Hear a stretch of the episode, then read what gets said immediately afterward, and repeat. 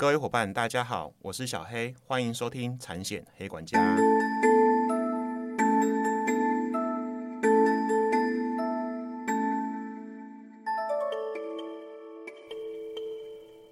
产险黑管家可以透过所有通路商家收听，不管你是 iOS 系统或是 Android 系统手机，请搜寻产险黑管家。Hello Hello，各位伙伴，大家好，小黑又要上线啦。今天呢，很荣幸邀请到我们一位火险的核保哦，那他也当过火险的核保主管哈，所以他对于一些商火的一些市场的概况啊，或者是核保的一些主要的关键因子因素啊。或者是说怎么帮一些业务人员引进一些呃中中型或中大型的一些商业活险啊，有一定的资历哈。那我们大家来欢迎一下小鹿哥。哟呼，谢谢黑管家来这那个邀请，然后我目前是鼎力支持啊。那我不我本身自我介绍一下了哈。那我以前有做过理赔，那一开始加入产险是张理赔，那主要是。呃，负责商业险的哈，包括火险、工程险还有责任险，那大概是三年的理赔资历了。那后来就是调去当呃商业火险的核保，那这个核保时间做的比较久一点点哈，大概呃主要是处理企业法人哈，中大型的商火哈，大概处理了八年。那也有当过，后来就当驻火及商业险核保的主管，那大概合计呃五年的资历。那就是去年的时间有刚好有个机会去外派越南了，大概九月九个月这样子。目前呃仍在寻找更好的机会当中哈。那大概我自己的呃经历背景大概是这样。那还有也考过呃核保理赔哈，台湾的核保理赔证照哈。那也有商品签署人的那个资格这样子。好，OK，谢谢小鹿哥。你看大家听完他的资历很很很很丰富哦，而且还有。外派过越南哦，international 的哈，像小黑就没有，再怎么样都混在台湾哦，去玩了九个月就回来了。不会啦，有时候这也是人生的一段很微妙的经历。而且，其实就我目前的工作性质范围内容来讲的话，其实你如果把你的眼光只有锁在台湾的一些产险市场的话，其实这次呢有点小啦。我像我目前服务的公司，有有时候我去接触到国外的一些在保市场，或者是国外的保险公司啊，其实你会发现国外的产险公司其实有很多很多的面向是你在台湾地区看不到的哦。那我个人会觉得它更落实一些呃。契约自由的精神，就是你可能在整个窝顶，或者是你在整个附加条款要更仔细的帮客户去做审，因为是企业法人险的部分，所以我真的觉得有一个，我觉得产物保险有一个 international 的一些世界观，我觉得是比较不错的啦。我顺便提一下，就是我在越南，因为也是当核保，就是内勤的呃主管。那我我想给你好小黑猜一下这个题外话，就是越南哈，他们也有类似像他们大概很像很像台湾的市场，他们会抄那个强制险嘛。好，在强制险，因为台湾现在是一个人赔两百万，死亡是两百万。对对对，你给你猜越南一个人死亡一个人多少钱？强制险而已。如果以越南那边的水准，强制险死亡哦，他们也是定额理付嘛，对不对？对对对对，定额两百万，那可能一百万吧。好，我就不拖时间了，大概一个人只赔台币，相当折合台币大概二十万而已。二十万，对，死亡才被二十万，那那那跟台湾强制险的医疗给付的上限是一样的，差不多，医疗给付就是二十万啊。所以他们就是说，他们是不是会大概抄一下其他国家，尤其是台湾，然后那抄一抄就抄大，在他们在修改一下他们自己想要的这样子。哦，了解了解，那真的是很特别。那我相信在其他国家，像强制险这个这个特别法令，在台湾来讲是整个催生过程也是也是很有。就是很有历史意义的啊，那也富有一些，应该有蛮多故事可以哦。对对对，强制险，对啊，因为我毕竟，呃，我也是理赔出身嘛，然后我是车险理赔出身，所以我也处理过很多案子。那后面几集会再跟大家分享哦。那我们也知道说，其实近期啊，其实我。不断的从呃，就是一些业我原本熟悉的业务人员当中啊，或者是甚至就是说一些亲朋好友当中啊，在询问一些商火的东西的时候，有发现近期其实，在商火的好像市场来讲的话，在承接好像没有这么像前几年那么的宽松哈，跟活络哈。然后再加上呃，就我观察一些新闻时事，如果以国际型国际的状况来讲的话，就是其实这几年天灾。不断嘛，哈、那再来就是呃，主要就是台湾来讲有几个大型的火哦灾的案子嘛。会提到。对对对，所以嗯我我想要趁小鹿哥今天来跟我分享山火核保的一些概念，就是想要请你分享一下说，哎，近期在山火的市场大概以台湾来讲，或者是说以整个国际来讲的概况是怎么？因为我上次看到一个新闻，甚至都有认为就是说，好像国外好像有一个想法，就是想要把天灾的的那个城堡范围全部都拿掉，哦，因为天灾因为极端气候太。难预估了。对，极端而且是极端气候越来越频繁，所以要把天灾这一块全部拿掉。对那以台湾来讲的话，台湾其实大家也知道，台湾就是最美的风景就是那些铁皮、铁皮、铁皮的联动铁皮海、铁皮海、铁皮海。对对，那其实也慢慢的听到一些通路一些人员，呃，比如透过呃 FB 的粉砖呢，或者是来信问我说，小黑怎么办？我的客户他的风险没办法完全转嫁，就没办法排到一百一百趴。很多都这样，目前都这样子。对，所以想要说，请你就是大概先讲一下，就是呃概括性的稍微讲一下，就是整个商火它在评核保评估的一些面向是什么，然后还有最近的市场一些概况，还有你这边大概有什么样的想法跟看法？是是是那我大概先解讲一下，目前就是商火吼，呃，它是怎么算那个费率，其实跟要不要接，其实也也会会有相当的关系。那大概其实会分说，火险就是一定要主险就是火险哦，就一定要保一个火险。那它的那个保费的高低呢，会大概会以你的那个使用性质，比如说你你是做家具的。哦，我是做塑胶射出，或是我是里面是铁工厂的，那会你用实验室，我会去分说，那你这个危不危险？还有你的本本身的建筑结构，因为在台湾目前最烂，应该说普遍来说最最不好的，应该就是算是铁皮的。啊，如果说你又连在一起的话，那会嗯。显得更不好，因为你会被呃触鼻头会影响到嘛，嗯是。别人烧到你就很麻烦了、你看他保险公司还是要赔你啊，嗯。啊，所以像说，比如说你的那个工厂里面会有加热啦，然后电镀，然后电镀，然后比如说易燃物，然后化学溶剂这样子会，啊比如说还有烤漆，烤漆其实也蛮因为烤漆你会有会用喷漆，其实会喷那个烤漆其实是可以算是有机溶剂了哈。那再去就加减费，那那怎么加减费？就是说看你内部的消防，消防好不好？比如说我我我就只有灭火器跟消防栓，那或者说我离那个呃消防队近不近？那或者是我内部的管理好不好？那还甚至有没有损失记录去做一个衡量哈？那当然是你管理的越好，当然是越保费可以争取到越便宜哈。那这个是在火险的部分。那其他你如果说要买其他的险，比如说我要买啊地震，好，我要台台红，那我会加会再考虑到地区的问题，比如说有些在地震带上，或者是那个铁皮，我就盖在那个可能河边，或者那个海把最高啊边啊那个可能可能会淹水的，嗯哼，那个可能就会在做区隔，比如说哦，那或者是东部，东部每次台风就是首当其冲，一些先东东部通对。这个呃登陆的那种，那东东部可能那个费率又更高，而且对东部其实那个台呃地震的那个频率也是相对比较高的。对，而且前几年东部那边有有知名饭店的一些诉讼案子哦。对对对对对 对嗯对对，对，等一下也会提到一些有关于那个保险上的诉讼的一些案例，比较经典案例，也可以跟大家提一下。OK，所以所以依照你这样子讲，就是说，哎、纯火险它的承保范围就火灾、呃爆炸引起的火灾跟闪电雷击，它要考的面向其实就蛮多。那就我所知，在山火这个领域跟市场有一本经典的绿皮书，是不是？我们书因为小黑绿皮书，对，小黑也翻过那一份。那因为你刚刚讲的一些一些他保费的计算、加减费的一些方式的话，那本绿皮书上面好像都有都有写嘛，对不对？对，那其实呃有几个因子啊，比如说呃核保的可以一个加减费，然后其实你保额越大，好像也会有相当，然后或者说你保了几个险种，我们后后续会提到那个概念。就我我可能像是我只保纯危险，我是保其有其他附加险，有些可以做折减然后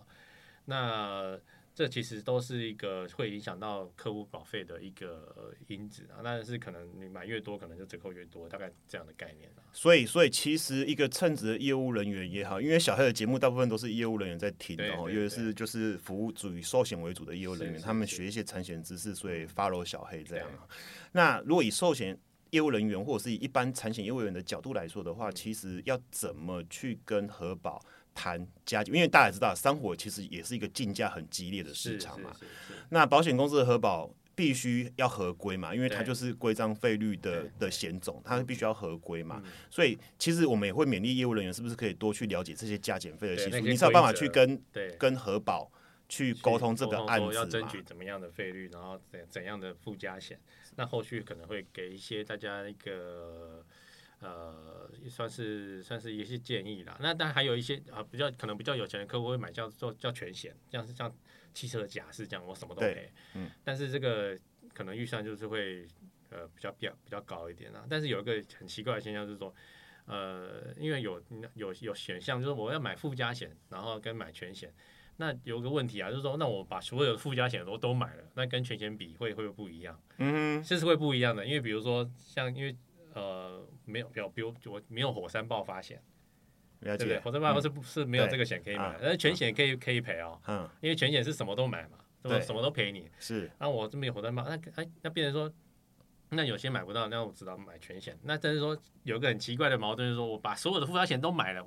那个保费会比全险还要贵。嗯哼，对，所以这个可能就是要给客户考虑说，哎，我我什我什么险都买，那不如那我不如买全险算了，因为保费可能会全险相可能相对比把所有的附加险都买还便宜一点点这样。嗯哼，所以全呃商业火灾综合保险嗯的里面就是所谓全险的部分，就是所谓 all risk 的部分，你就要去特别去留意说它的除外事项有哪些哪的嘛，对对不对？对对 OK 就是就其实就是像小黑之前在开拓一些商务商业火险的案子啊，嗯一般企业来讲的话，其实它是真的很克制化啦。是哦，这你现在讲的只有做纯火险加附加险，大概就这样。对，那它还有一大堆的附加条款哦，所以一般业务人员如果针针对这个区块，其实我会觉得呃要花真的花时间去研究。你如果好好要帮客户规划一个，它风险可以完完全几乎可以转嫁，对符合客户的需求，然后嗯你的费率跟条件又可以符合核保需求的话，其实我一直认为业务人员要稍微做功课啦。没错，不要每次就丢出来说为什么比别人贵，可是你没有去了解为什么他你会比别人贵，啊你自己也不知道，那你要怎么去跟客户讲？甚至你可能还有空间或核保呃核保可能还有空间，可是你不知道怎么去跟核保讲，对，你只会跟核保说，哎，你费率就压低一点，人家同意这个，你为什么不能跟？可是你有没有知道这个费率是怎么算出来？其实我觉得这个真的是要稍微做点功课啦。是是是是。他说说或者说那个空间你要怎么多利用，其实这个其实是核保通常不会特别的跟你讲，因为核保太多案子不知道你哪个需要空间，哪个不需要空间，所以有时候你真的呃想要把一些空间知道的话，你可能需要去了解一下那个费率结构是还有空间在哪里，这样比较有一个共通的语言去做争取，这样子。你以前当我的核保的时候，你都会跟我讲那个空间在哪。所以啊，我跟你讲，业务人员还是要跟核保套好关系哦，因为核保那边他一定会有一些，就像理赔人员一样嘛，理赔他一定有一个天花板嘛。对啊，那你要跟就是业务人员要跟这要跟核保或理赔有要好良好的建立好良好关系，然后要建立核保你在核保心中的 credit，我觉得很重要哦。所以他给你一个空间，然后可以让你知道说，哎，你怎么在市场跟同业去做所谓的竞价跟比较。那客户看的除了费率之外，你还是要展现到一点点商业火灾保险的商因为其。实核保呃比较不知道一面，就是说这个案子的竞争程度的实际的状况怎么样。其实只有业务人员比较知道，说哦到底到底有几个几家几家跟你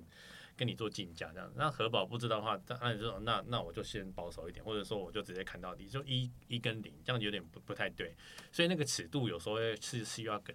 跟业务人员去做一个呃权衡啊。就是说我尺度要不要放给业务人员，就是说我要放大概多少，然后多少以内我放给你说你你去跟客户讲说这样是可以的，那怎样怎样就是说到底线就是不行了，所以这个讲要那个拿尺度要拿捏好，我觉得这是一个和业务人员跟核保的是一个良好的沟通的方式啊，这样。了解了解，好啊，那谢谢小鹿哥在于关于火险整个费率架构，还有你要怎么去跟呃客户去做沟通，你大概要补强哪边的知识来做个分享啊，然后还有怎么跟核保去做分享，因为我今天找的是核保主管，所以核保的面向有时候是业务人员不知道的。对，核保其实。呃，他在想什么？如果你很清楚知道的话，你们两个沟通的频率对上线的话，你案子才有办法做出来，才有办法帮客户做一个完整的风险转嫁、哦。那最近的市场嘞，市场好像很糟嘛，对不对？诶、对，其实这这一两年真的是蛮混沌的一年，我是不是混沌几年，我是觉得呃，真的是呃，我当核保虽然资历也没有说真的很很久很久，但是真的看到蛮多很奇怪的现象，尤其是台湾受到 COVID 的影响还还蛮蛮深的哈。那为什么？诶、其实上就是 COVID 跟火险有什么关系？其实也是有相关相关性，比如说之前在 COVID 发生的时候，会有一些那个传染病条款的那个延伸，就是说，那比如说我工厂因为 COVID 停工了，那那有些客户有保营业中断险的，那到底可不可以赔？就会有这样的因素，那个有议题跑出来。对啊，说到这个，我我也顺便补充一下哈，我那时候除了防疫保单就是赔呃你确诊的定额之外，其实还有一个东西就是那时候我记得有些呃产险公司有推那种店铺型的哦，防疫的停业损失嘛，对对对？你刚你讲就这种概念嘛，对对对我我这边中了，然后我的一些清洁费用或者是我停业一天给多少钱，对。就是伤火的停业损失附加条款对的概念是一样的，对。对啊，那就是说，虽然在火险上面其实没有受到太大的影响，因为大部分的传染病条款都是不赔的。那但是其实整个产险业在产险公司受伤蛮重的。那受伤蛮重的时候，你受伤的时候会怎么办？去找东西来找药来吃嘛，对，让自己或者找营养品来补身体嘛。是，那所以你在可能在防疫险上受伤的时候，你可能会再从其他险去补一些回来。那这个其实因为个每个就是经呃公司要经营要要经营要继续经营下去，其实这个是无可我觉得是无可厚非了。就是说你在调整上面可能会调到其他险，比如说火险，可能这两因为这两年可能就是费率会非常的难难调，就是费率很硬，然后或者是跟保险公司不太愿意接很大比例，比如说我可能呃风险不好，可能一去去年接五十八，今年可能变个十趴、二十八，甚至不接的都有。好，那其实这这是第一个，就是呃 COBI 对台湾影响真的是蛮受伤蛮深的。啊，第二个就是说，在台湾前几年其实蛮有几个比较大的损失案例啊，比如说呃美差、加热差的仓储业哈，然后或者是有些化工厂那种像什么之前哎，就前几天有看到一个屏东什么名扬。呃那个对那个嗯做嗯也是那个里面不时告知，然后也是相呃负责人也是有被判刑嘛。那这个其实之后是制药厂那些其实都都有很大的损失哈。那这个大损失会有什么影响？就是说我们会因为每个公司都有自己的再再保，那再保会伤到再保人，他会他会哦再保人赔钱，他一定会涨价。那涨价会涨到保险公司，因为保因为保险人要付再保费。那涨到涨价的话，那必势必会转嫁到消费者上面，因为保险保险公司把保费的成本提高了嘛。我去年可能我嗯经营公司整只要一百亿，因为我到百会涨了，可能要变两百亿，那嗯。当然保费要涨涨涨涨起来啊，所以这个会那呃除了涨保费之外，那个呃在容易损失的风险上面，那可能也会呃做调节，把一些比如说我们刚刚讲的联动铁皮海的，那有些真真的风险高的，那有些可能就不接了，或者是把一些设设它改设一些比较严格的条件，让了解。让损失不要那么一次损失那么大这样子。了解，这边小黑跟各位听众大概简单稍微解释一下哈，呃，因为有的人可能不知道什么叫做再保险哈，嗯，很简单，因为小黑有些大概百分之七十趴的听众都是寿险业务员哦，对对对，那你们可能不知道后面产险公司的运作，其实其实再保险，坦白讲就是保险公司的保险公司对。哦，那保险公司，你们现在看到台面上那些财务保险公司，都是这些再保险公司的客人，对可以这么讲好了。嗯哦，他们旁边是客人，那他有时候承接这样子的风险，他想要把这个风险转嫁出去，不想要留留留自己来本分自留的损失哈嗯，就我不想用自己的所谓的呃公司的盈余去赔这笔钱，嗯如果真的发生的话，所以他会把这个风险再转卖给。他的保险公司，好、保险公司的保险公司，嗯。所以这就是所谓的再保险。那因为再保险的技术运用上，其实产险比寿险多非常多。对。因为产险通常都是比较遇有巨灾或天灾的损失，嗯。我可能一次事故，我一家产险公司就倒了。大家也可以看这是防疫保单，对不对？对，当然，很多公司就是卖一卖他的大楼，什么快点又复活或增资，有没有？叫员工买股票。OK，可是国外有保险公司因为防疫保单倒啦，对不对？泰国就有，，所以嗯所以为什么产物保险公司就需要仰赖再保的技术就是这样？那再保险它主要是分两个，一是临时再保险，一个是合约再保险。那现在小鹿哥刚刚讲的就是在所谓的合约长，就是保险公司它可能会跟再保险公司去签签订一个一定期间的合约，对然后会有什么样的案子就可以直接放进去，就不用临时找说你要不要这个案子，对不对？大概是这样的，对。你可以再做个补充，因为，呃，就是小鹿哥，就是我们的听众，有的是他可能不了解这个逻辑，哦所以可能就是我们可以用白话让他们知道，让他们就是知道。他就算是因为保险就是分散风险嘛，那保险公司也需要分散风险。那如果有个案子特别大，然后保险公司又特别想接的时候呢，那就会去找一些其他国外的或者是国内的呃再保公司去把它分出去。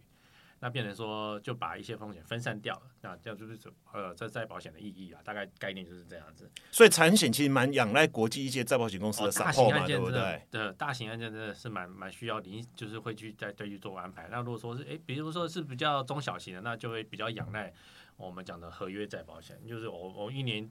一年呃 renew，因为大概产险都一年 renew 一次嘛，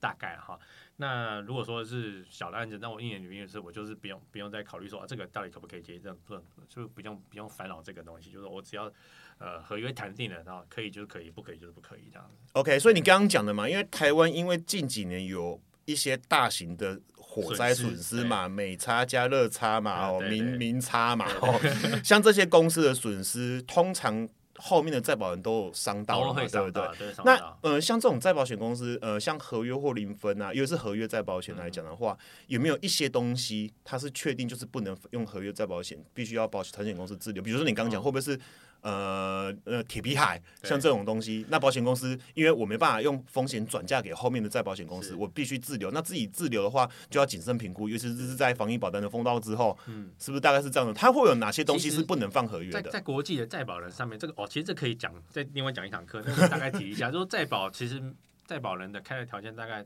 百百分之八九十以上都会一样。那比如说我会我会把一些呃不要不想放不想接，比如说恐怖主义，哦恐怖主义他们他，OK，们就说哦嗯那个不能这个不能接，嗯然后就说哦现在是也是那种传染病啊不能接。会把一些其他不能加的附加险或是条款都写在再保合约里面说，那这样这样，如果说客户想要买这样的保险，那如果说你保险公司要接的话，那就会保险公司要自己自留这个风险。大概，但是每一每一家呢，在保公司的条件大概不能能接不能接的，大概几乎都会很像。都会很像。对，那保险公司在找这些在保险公司的时候，会看谁比较便宜嘛？啊当然会啊，这也是成本考量，对对对对 OK 对对对。那还有就是说，刚刚因应刚刚那几个大型损失哈，有几个甚至有一些呃很遗憾，就是有一些消防队的消防人员的损折损，哦，对，那就衍生了一个消防法的那个撤退权。那什么叫撤退？大概讲一下说，哎，只要消防队去现场救灾，发现哎里面没有人哦，没有人受困哦，就让他那个工了。厂啊，没有人受困，然后没有什么立即的危险呢，他们可能就不做积极的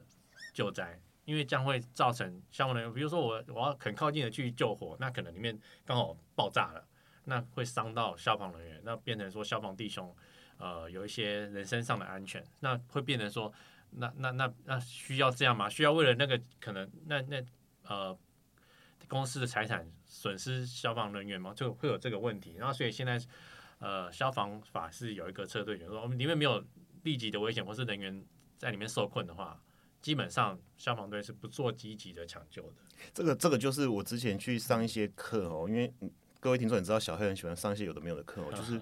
你像法律层面来讲的话，生命权到底有没有大于财产权？你在宪法的位阶是怎么样？这也是个值得讨论。通常以全球来讲，生命权是永大于财产权。对所以为什么产险都会有这个状况？就是发生火灾或者是重大，比如说地震的时候，嗯我是救人还是先救财产都是先救人，对，就是这样先救人啊，导致这样。人无价嘛，就是说比较难，嗯就是说这个这个很难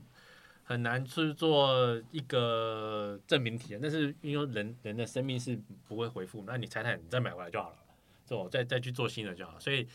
变成说，现在的损失可能比损以前的损失还更大，因为我消防队不会做积极的抢救。如果说没有人人的立即的危险的话，所以我可能现在损失可能哦，一工厂可能一两百万，因为消防队消防队会救，但可能现在可能会四五百万是或是更高，因为他他不救治了，就不不积极去做消防或灭灾嘛，所以这个可能就在对保险公司来说是一个负面的影响，因为保险公司会赔的更多钱。对啊，对啊，因为保险公司主要呃，如果以商业火灾保险，主要是赔的就是这些财产的风险，，而且对就我所知，我以前去看过一些火灾影片，还有从呃我们前公司的一些教育训练，或者是说一些核保或者是一些理赔的一些概念来讲的话，其实像那种以铁皮，又是屋顶是铁皮，通常都是就直接都全损了。几乎都全我就让它烧啊，它下面就会垮下来，然后就错这种存。对对，那那整个货品都盖了，就只剩地是没没坏了，其他都坏了。山火没有承包土地啊，所以没有。没有差，对。对对对，那还有就是说，那现在这种市市场这种案例呢，大部分都会被调制付额或设一个限额，很长啊。那或者说客户有时候买不到凑在市场上你买不到一百趴的保险的时候，可那可能就是会被要留个二三十趴或者更高，那或者有时候会被拒保这样子。所以你看这一阵子的现况，有可能支付额或客户自留额变高来讲的话，有时候也不是因为要节省跑费，是保险公司是真的买不到了。对，嗯是买不到，或者是真的保险公司。保险公司不是说呃要让你节省保费，是保险公司的风险转嫁，他自己对内部有做个评估，对，大概是他们要这样的概可能念。你说做一些业务调节啦，就是说把一些他们觉得心内心觉得风险比较高，或是容易被人家烧到的风险，那可能就接少一点。那大大家都接少一点，本来可能一接一百的，像现在能接个全部加起来接个六七十，就就就就就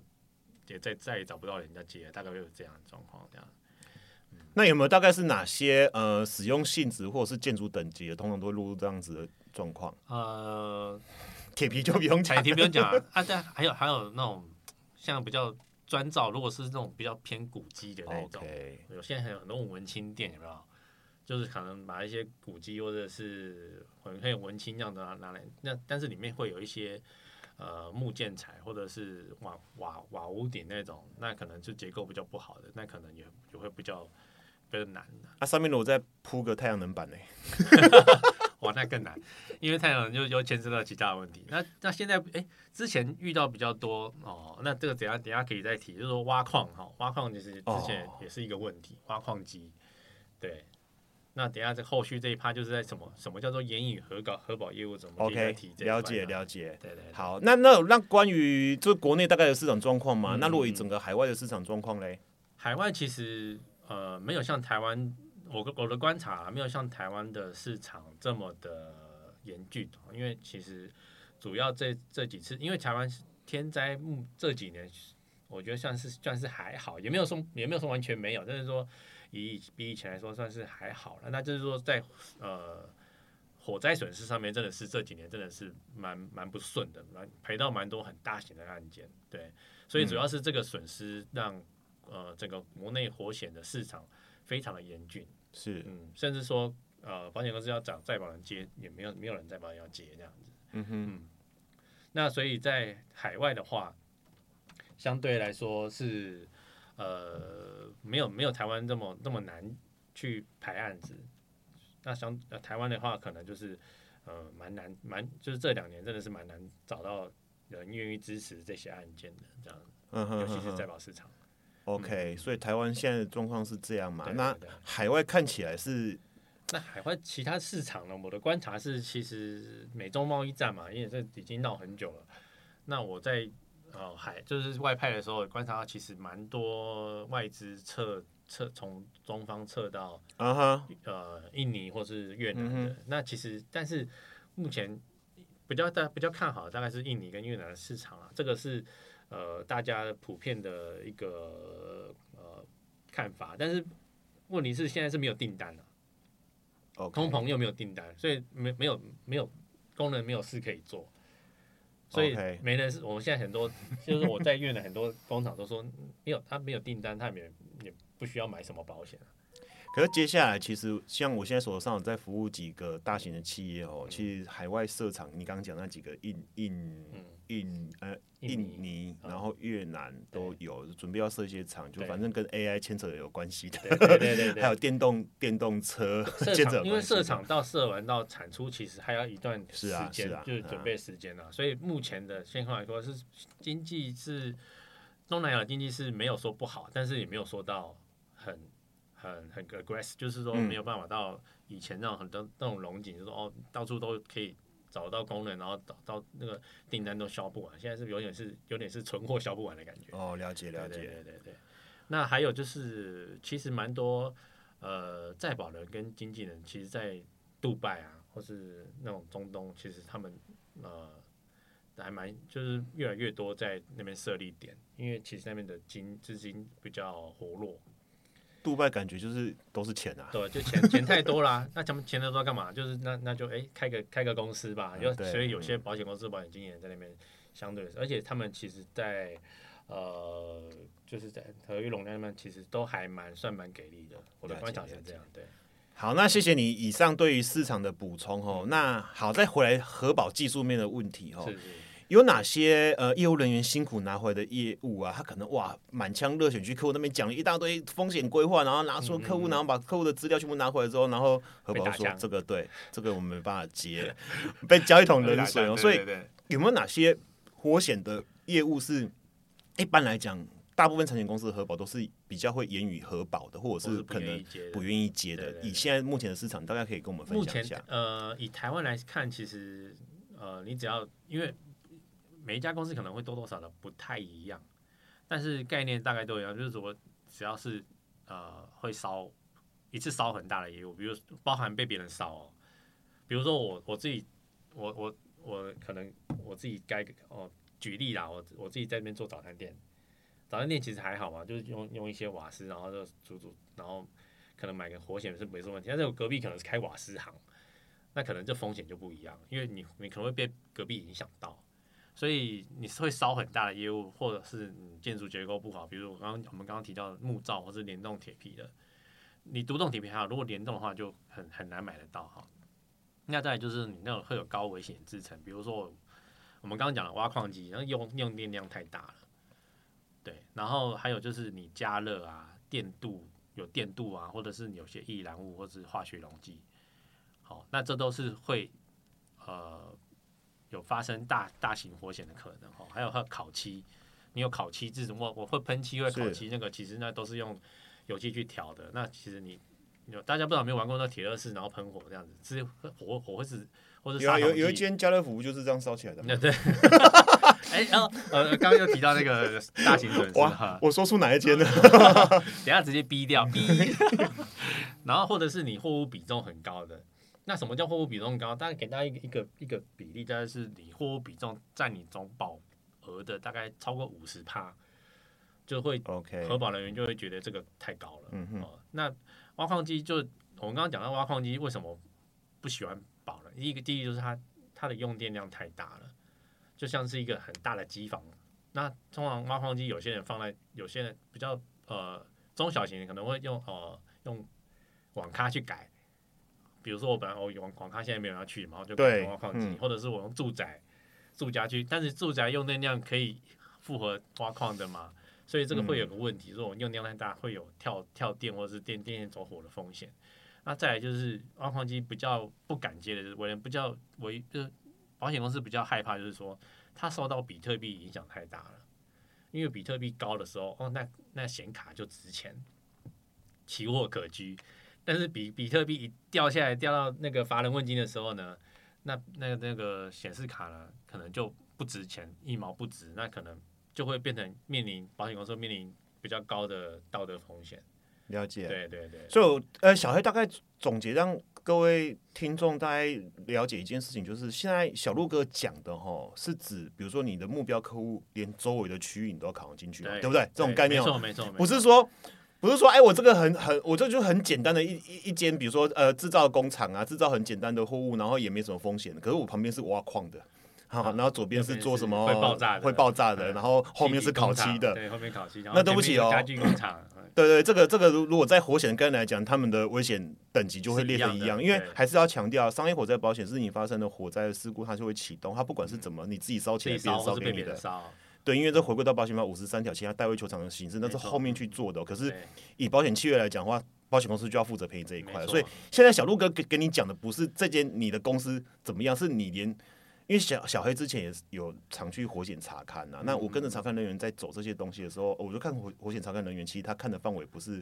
他看的范围还蛮广的，不是只有只有单独栋哦。像我在前公司，我做过一一间。台湾现在唯一的卷烟厂哦，然后很特别哦，卷烟厂做香烟，台湾有很少很少，对，很少，好像唯一一间吧。然后它是销销对岸的哦，哦，所以所以那个卷烟厂去的时候，我跟火险查干去的时候，哎，看的范围也很也很广，所以要跟你知道说，呃，除了你客户的建筑等级跟使用性质之外，哦，那隔壁邻居的使用性质也是很重要。啊，给大家一个就是概念，就是说，那我什么？什么时候要当做隔壁有影响？什么时候刚被隔壁没影响？那保险公司大概会用一个二十米的概念去看。如果说我跟隔壁是没有连在一起，然后有距离二十米的话，我们就可以把它切开来看二十米哦，对，二十米。就是 OK 其实还有细分啊，但是如果说你要一个一刀切的话，大概就是二十米细分是要回去看绿皮书。啊，对，所以所以这个给大家一个就是一个 common sense，说哦，我如果跟隔壁有马路，或者是呃平面平面是没有连接的，然后大概有离二十米以上的话，就可以当做是一不不同的风险。了解，了解，了解。那还有就是说，那那怎样让保险公司能尽量接这些言语我们讲的言语核保业务？这个会比较呃这几年可能比较难啊。当然，第一个就讲到你你你的货物的比重是不是可以不要那么高？那怎么样不要那么高？那比如说你我货物可能把它分散放一点，比如说我客户有两个两三个地址，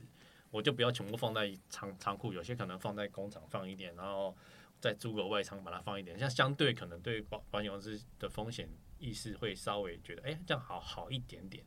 不要不要说我全部货物都放到仓库里这样子，货物比重如果占总保额高，其实核保最怕的大概是什么样的情势？就是你货物全部都烧掉啊。几乎都是全损的而且就状况嘛。一通常的货物只要碰到烟熏或者或是火灾，你也不可能卖给客人。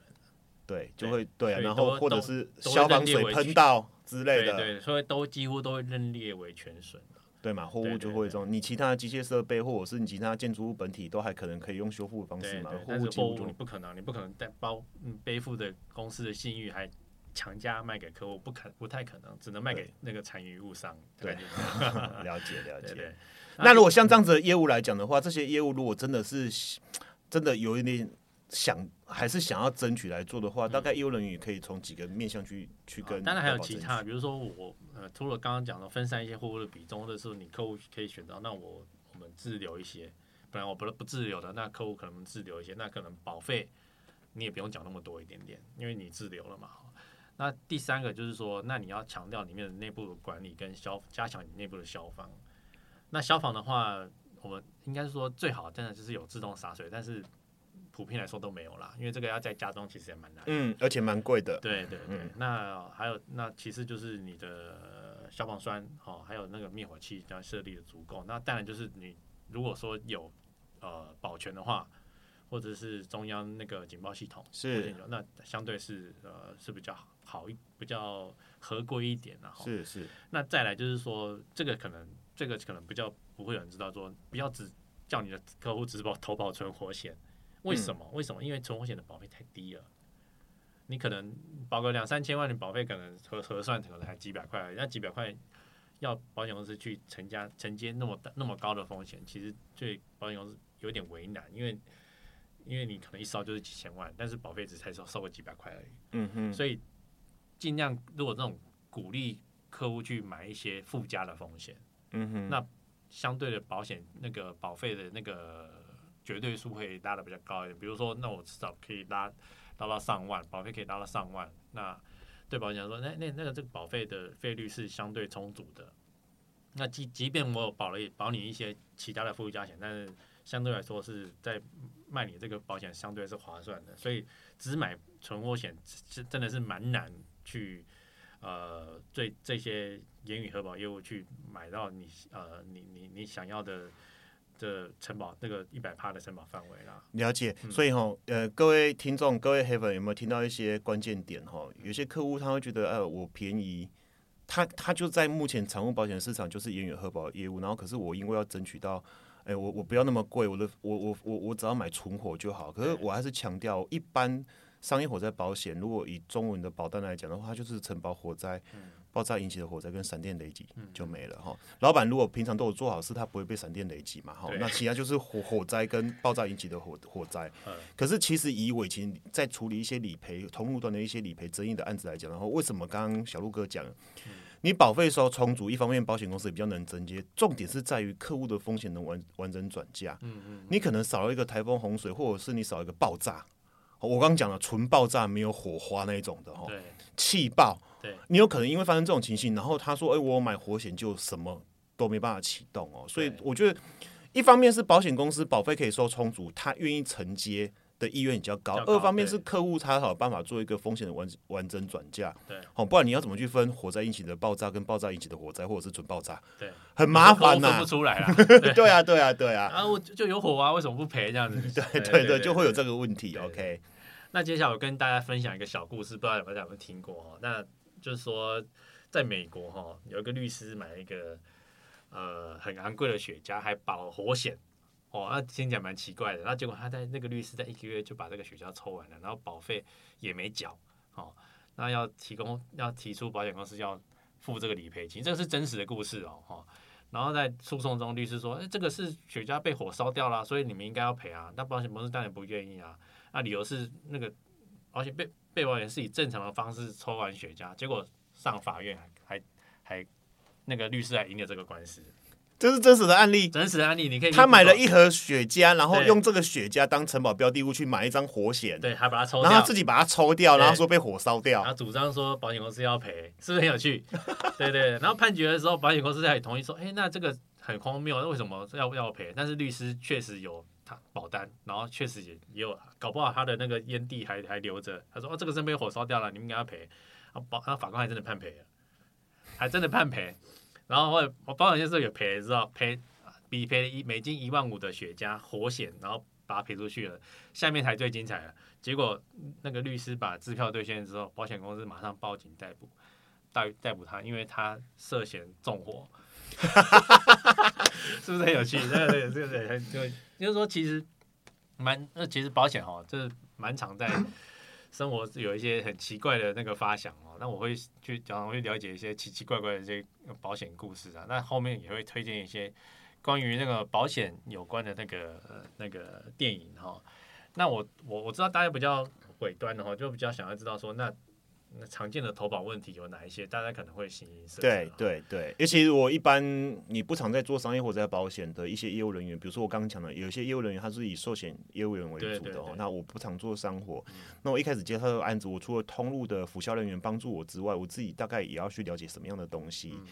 因为毕竟呐。我一直觉得业务人员，比如说，如果通路属性是你本来在做寿险业务员，你在跟客户客户有商商业火灾保险的需求的时候，其实你讲的东西精不精准，或者是让客户感觉你专不专业，我觉得非常重要。你们回答到他想要是知道的问题，是对。那一本可能没有办法马上得到答案，但是如果他知道，哎，你有资源可以可以解决他的问题，那真的是蛮加分的哈。那我要呃第一个问题，我是我我自己也也有一些客户，他有一次。有一个呃医院哈，他问我说：“哎，那我要买那个招牌，我招牌要保险。”我想说：“哦，招牌要保险啊，那我就把你那个活险买附加招牌嘛，哦，就把把招牌同保进去。”然后后来听一听，他发现，哎，他不是要买招牌，他说我要买招牌掉下来砸到别别人，所以这个会有呃认知上的问题。嗯，我是其实是那个听听起来其实是要赔别人的。那本身活险买买完之后，发现啊，他是要买公共意外，嗯，对，所以其实这个会常常形形色色问题没有理解完，会发发现保错东西，嗯，对你买对买买到不对的保险，对这个这个我要补充一下，因为小黑也是很常去开拓客户，我昨天也是。去一间客户那边讲治安保险哦，其实重点要跟客户讲什么？其实我觉得，身为一个业务人员，是第一线服务客户的业务人员好了哈。不管你是寿险，你是产险，我觉得你先发问吧，你先不要端商品吧。寿险的逻辑怎么样？我不晓得。或许你看它的外观，你就觉得完蛋了，这个人要买医疗险，很胖啊，看起来就是 快鸡鸡了哈。这个寿险逻辑，我相信各位黑粉听众比我更专业。我现在只要跟大家讲产产险逻辑，像我最习惯去客户那边拜访，说为什么客户很喜欢跟我聊天？就我想要问，第一个我会知道客户的 business model，就是客户的整个商业的经营模式是怎么样哈，是什么行业之外呢？我主要问客户说，今天我来这边目的是你想要转嫁掉什么风险？对，或者是你在乎哪一方面的损失？对对对，我觉得你你要问客户，因为客户有时候他不知道啊。那他他比如说刚小鹿哥讲的，我要买招牌啊，我们直观认为说啊，就这这这个招牌要把它怕它有什么损失，他毁损面试保险公司赔你嘛？就要不是我是要买这个招牌怕。掉下来砸到别人，对，那你这个东西就，如果你懂这个东西，你要跟客户问说，那你你怕你怕什么事情？你想要把什么风险转嫁？你的需求是什么？你让客户先讲，我们不要一昧的觉得说，哎，什么商品适合你？没有没有没有最适合客户的商品，只有客户是符合客户需求的商品比较重要。那你有没有去符合客户的需求？我觉得这很重要。对，然后我我其实我们蛮蛮常跟业务员去拜访客户，我觉得我我因为我也当过理赔，所以我最怕就是客户买错东西了。而且买错的时候客户也不知道的时候，他也缴了保费，那是争议最大的了。对对对，我之前我处理过很多这种 类似的案例，头很痛，车险很多。那再来再来就是说投保基础很重要啦。但是所以产险呢，不外乎就是你要保重置成本，重置成本我们讲白话就是我我要赔你新的啦。好，那第二另外一个就是实际现金价值哈。那这两个基础你就二选一。好，那货物的话，货物另外算法，货物就是用成本，好，这就不在这两两里面。那第一个，如果是你要保重置成本的话，会遇到一个问题，就是说客户的保额够不够？那有些客户很很好，很很可爱，他就他我公公司做账，我都用实际现金价值，然后折旧折完了，然后用公司的那个会计账册去投保。然后跟你说哦，我要保重置成本，这样会这样这样会有问题啊，因为你折旧都折完了，然后说我要保重置成本，所以会变成这个是低保的，对我保额不够。那从日本还目前这几年还会，或者说在前几年在物原物料涨比较凶的时候，还有遇到遇到一个问题，就是说通膨的问题。那我我尤其现在可能，比如说我现在盖房子，可能以前一平只要五万块，假设了哈。现在通膨可能一平要十万了，那我我现在买这个保费到底够不够？那我我虽然用我以前五万的概念去投保，但是现在已经可能 double 了。那所以从人也是要去每年去审视说，哎，那我现在这我公司的这些设备重买，然后那些机器重买，到底是不是还还是适用这个价钱？所以这个通膨跟呃在保险金额上有绝对的相关性，这个是需要特别注意的。尤其这几年，这种通膨非常严重。对啊，通膨通膨其实运用在我目前在处理的一些责任险上也很好用了。我说保费怎么这么多？我说哎，你台币换算汇率跟通膨，哎，你保额其实是变多，保额也会变多，然后也会变多。OK，然后再就是我大概补充一下，我刚刚小鹿哥讲的会保不足，那保不够。就是他讲的用会计账的实际现金价值哦，因为小黑大学是念会计系的哦，我大概知道。哦，会计上的实际现金价值去投保，然后我说我的投保基础要买重置成本，我大概给你讲一个，大概跟各位听众讲一个概念。如果这些块比较不懂，因为这是生活一个保额计算的一个逻辑哈，你简单讲就好了。你用什么基础买，他就用什么基础赔你。对，好，你用什么基础去投保，他就用什么基础赔你。所以我用重置成本，就是我一大堆的承保标的物，我都用。我换赚的重重资本就是新品价，一开始的原价都不折旧来跟你投保，你到最后赔我东西就以新品为主。对，所以你会有个状况，就是我会计账出来都折旧嘛，大家了解嘛？那些固定资产它有折旧率去做折旧的，我如果快对每年摊体，然后我如果把这个数字拿去投保的话，其实然后你投保基础又是重置成本，你要人家用新品赔你。张刚五勾脸，对，就不合理了，就不合理了，就不在不在一个基础线上了啦，对，对，对，对，对，OK。那第二个就是实际现金价值，那这个通常呃绝大部分客户都买这个，因为其实跟他的公公司的做账会比较一致，对。那折，但是会也要注意一个，就是那你折旧的方法跟保险公司一样嘛？因为有些呃客户会选择我这些要加速折旧，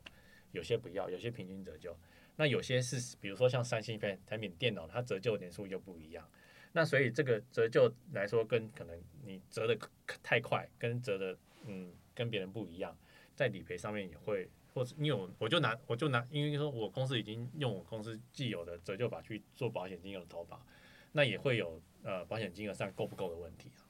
对对，那。我不知道哎，我印象中这一条，因为哎，山火其实也是一个水很深的领域，没错。然后，所以我记得这个东西好像有附加条款，可以类似去做运用调整。对，那看来小鹿哥后面好好几集来跟大家分享喽。下集，OK，所以今天可以先跟大家提个皮毛一点，然后下下下集再跟大家讲实际现金价值。对，就是你的刚刚小鹿哥讲嘛，你自己公司内部的折旧法，怎么坦白讲了，就是你认为这个东西的价值跟保险公司认为的有没有一样的？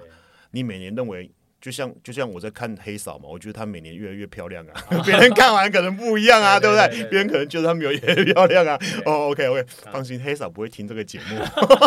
所以我会平安下妆。OK，好，那我把链接丢给黑嫂。还有什么要补充的呢？就是呃，讲到折旧就会讲到残值。那有些公司会 care 说，那我这个残值已经折，已经折旧折完了，那到底要不要投保？那投保的话，到底赔不赔得到？那通常。有这种问题的公司很多，因为因为如果说你公司成立十年以上，都会遇到这个问题。那所以可以有最低的产值，就是约定产值嘛。比如说我这个可能账面上可能是零了，那保险公司可能赔我一个最低的基础，通呃这个也是可以的，可以可以约定哦。但是通常保险公司可以约定个大概可以接受的范围叫二三十趴啦，二十到三十趴，就是说我们嗯一百块买的，那我我我我想要缴保费保这个这个资产这个这个资产，那大概可以接受大概二三十趴的比例可以做让你做投保这样子。那呃顺便也推荐一个电影啊，就是有个电影就叫《残值》，这个是台湾人拍的啊。真的假的对，蛮有名的，你可以去 Goo- Google 应该就可以残值对，就叫残值。台湾人拍的，对，而且这个这个残值它有有得奖，它就是讲保险业务员的故事，它也讲了也有讲到一些寿险跟产险的呃，就是关于保险的一些阴暗面呐、或者说社会的底层的问题啊，哦是哦我非就是，我怎么没有印象有哦有有有这个东西哦蛮其实蛮好看的，所以如果说，Netflix 上面有吗？这 样好，我自己搜寻一下，找自己搜寻一下对对对。对，他对呃保，而且他提到蛮蛮多保险逆选择，或者是说保险的，就是比较呃常社会比较容易上新闻事件的一些保险故事啊。对，所以这个也可以可以大家去可以去有兴趣去可以看一下这样子。那接下来就可能要讲到说那个呃折扣的问题哈，就是跟大家也跟大家明讲，因为其实保各个保险人都知道，如果是你保爆炸险、跟地震险、跟台风洪水险，你同时保的话是会有折扣的。那你如果三三三这三个你选其中两个或其中一个也是有折扣，但是就折扣没那么多，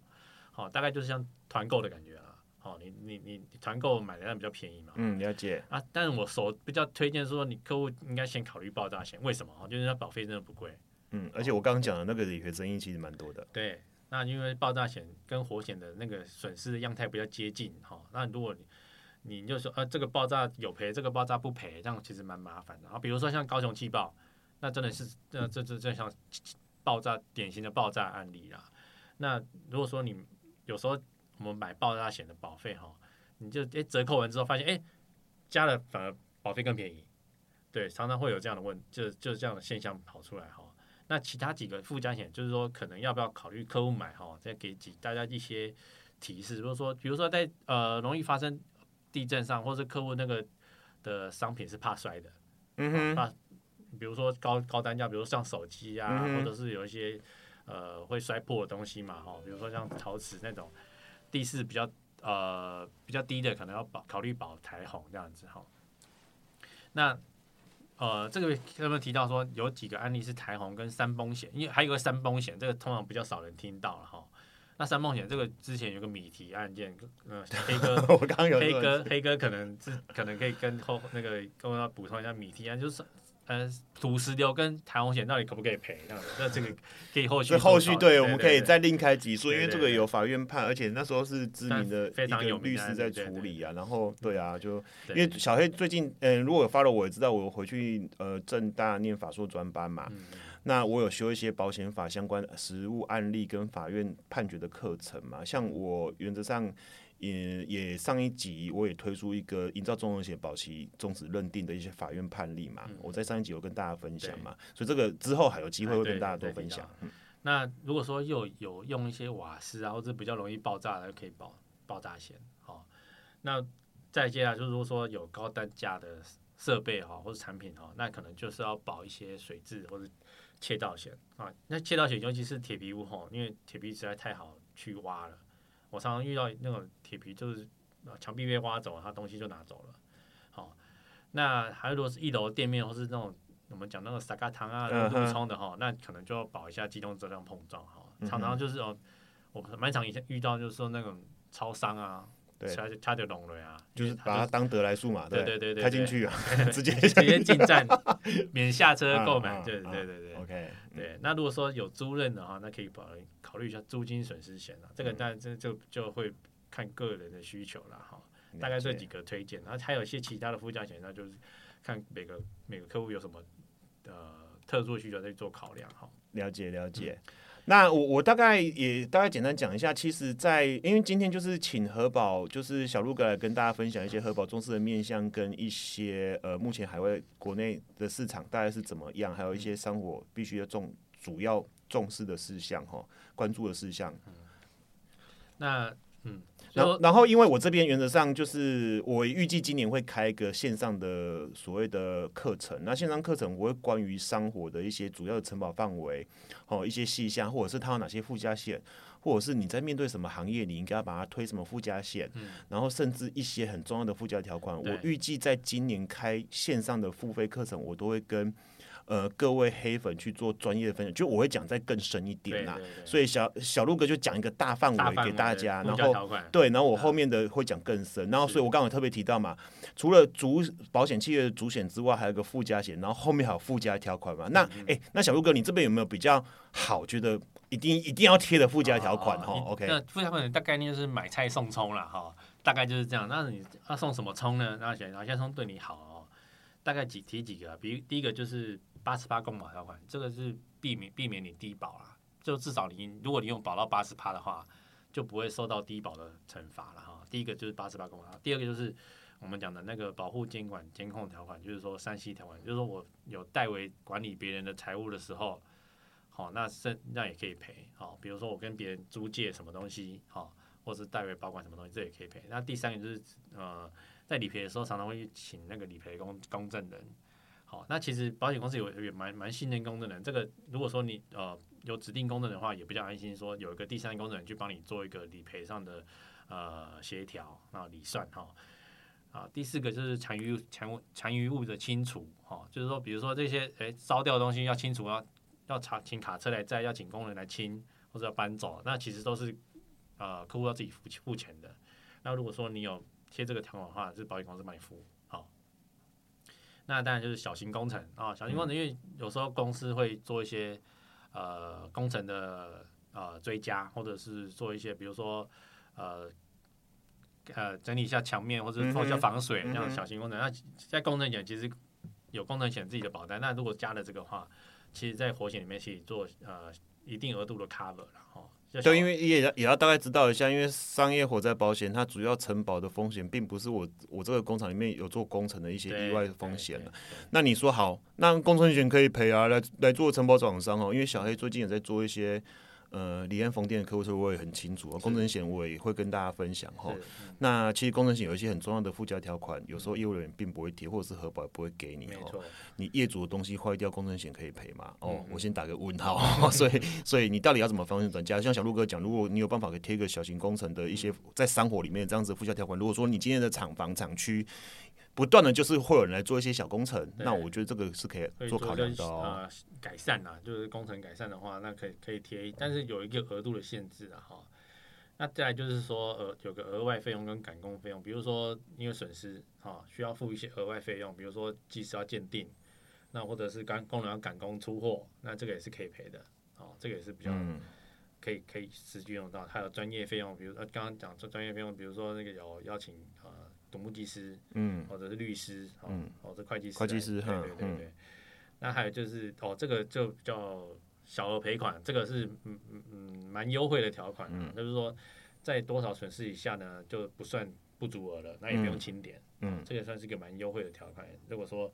贴上去的话，对客户来说算是蛮方便的，然后对保险公司，但风险会增加一些一些些啦。对，那个所谓的不足额的一些概念哦，以后小黑也会在专业上的课程跟大家分享，说什么叫不足额，因为不足额这个小额赔款是不是就它就跟一定额度以内，它可以不是用不不足额，不足额主要是你理赔会被打折那种概念。哦，这个这个小黑之后的付费课程也会跟大家逐用条款来逐步跟大家分享。对，那还有最后一个就是说，呃，如果客户有几个地址是会做资产或者货货物的挪动的话，可以考虑给客户做内部迁移这个条款啊。因为有时候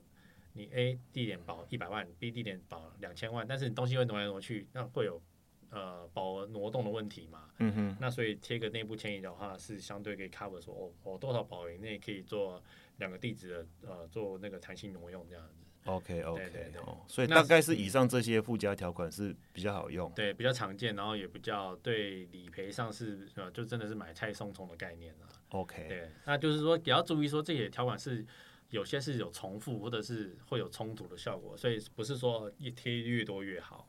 对，要注意说那也贴的冲突的话，如果条条款有冲突的话，会造成理赔上的争议，这样也不是我们那个保险的本意啊。OK，所以呃，各位黑粉，如果有 follow 我每一集有在听的，大概知道我前面几集都在讲公共意外责任保险的。我一直跟大家强调一个观念哦，附加条款不是贴越多越好。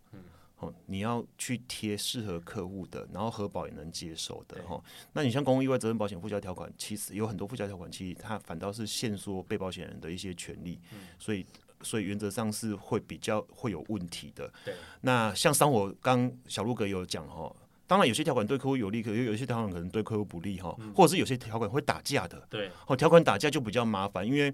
呃附加条款原则上如果以保险法的逻辑跟概念来讲的话，它是优先于主保险契约去做权利义务的一些划分划定。可是这有两个附加条款，你没办法没办法比大小的话，对，你的位阶没办法比大小的话，那里边上就很难处理哈，到最后都会瞧出来哦，都很难瞧出来了。对对对，那呃，我最后想要请小鹿小鹿哥分享一个啊，那个暗黑的货物预约嘞。哎，好后物约，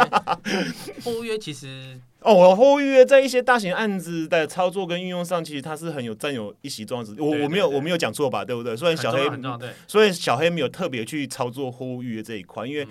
我个人在处理财务保险，我觉得还是要符合保险公司的规定跟客户的期待，对然后让他可以理赔的时候不要有任何的纠纷。可是我知道有些人在操纵商火的案子或操作商火的案子的时候，嗯呃，会很善用货物预约这个附加条款，因为客户的货物预约，呃，客户的货物量会因为淡旺季有有差异嘛哦，所以它大概是什么样的逻辑，然后大概可以什么运用，然后现在市场上大概可以怎么做？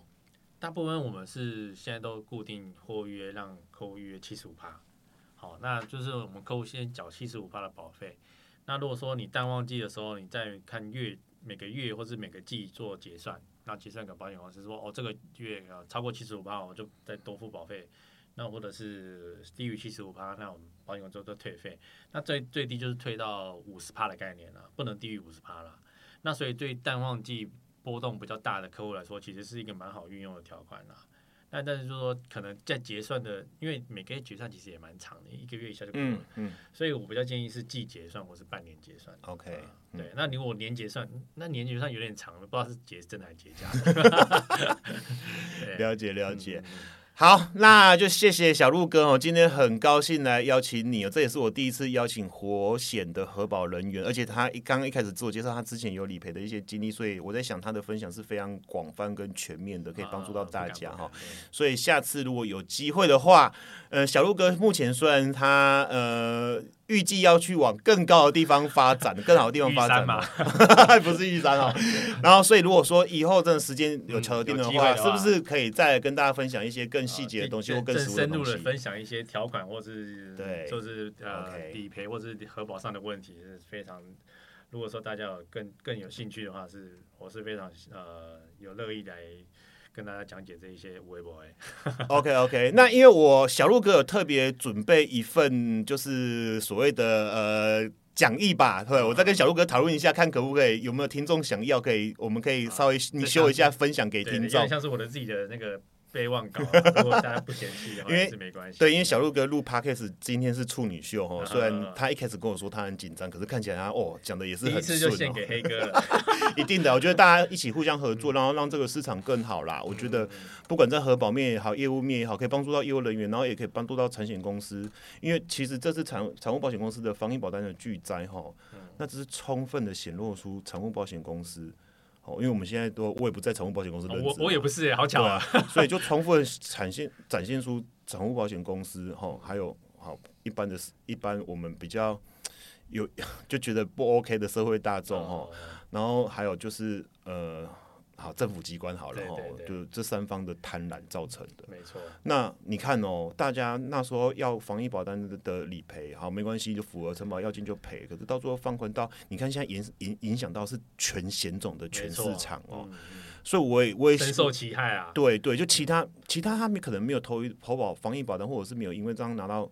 理赔金的人，还是怎么样的人，他因为其他险种的风险变得没办法转嫁。对，连带受影响。对，所以我个人呢、当然这是我个人的观点，然后有些黑粉跟听众可能跟我的观点不一样，我也尊重。只是我会觉得说，哎，这个产业跟这个业界跟产险业界要更好。我觉得除了大家增进专业知识之外，就是你怎么跟长务保险公司合作，去满足客户的期待跟期望跟风险的完全转嫁，对，我觉得是比较重要的。没错。好不好？那以上勉励大家哈，然后我们来下次有机会，一定小鹿哥要再上一下我们节目哈，来再深入不要。防火精进班，对对，我们已经讲了讲了一个小时哦，讲一小时了哦，因为有些黑粉会觉得，哎，小 A 哥你这个很精彩，讲一个小时真是太长了。我开完我开车，可能可能到公司目的地，我只听了三分之一哈。OK，好不好？那我们就下集见喽，拜拜。好，拜拜。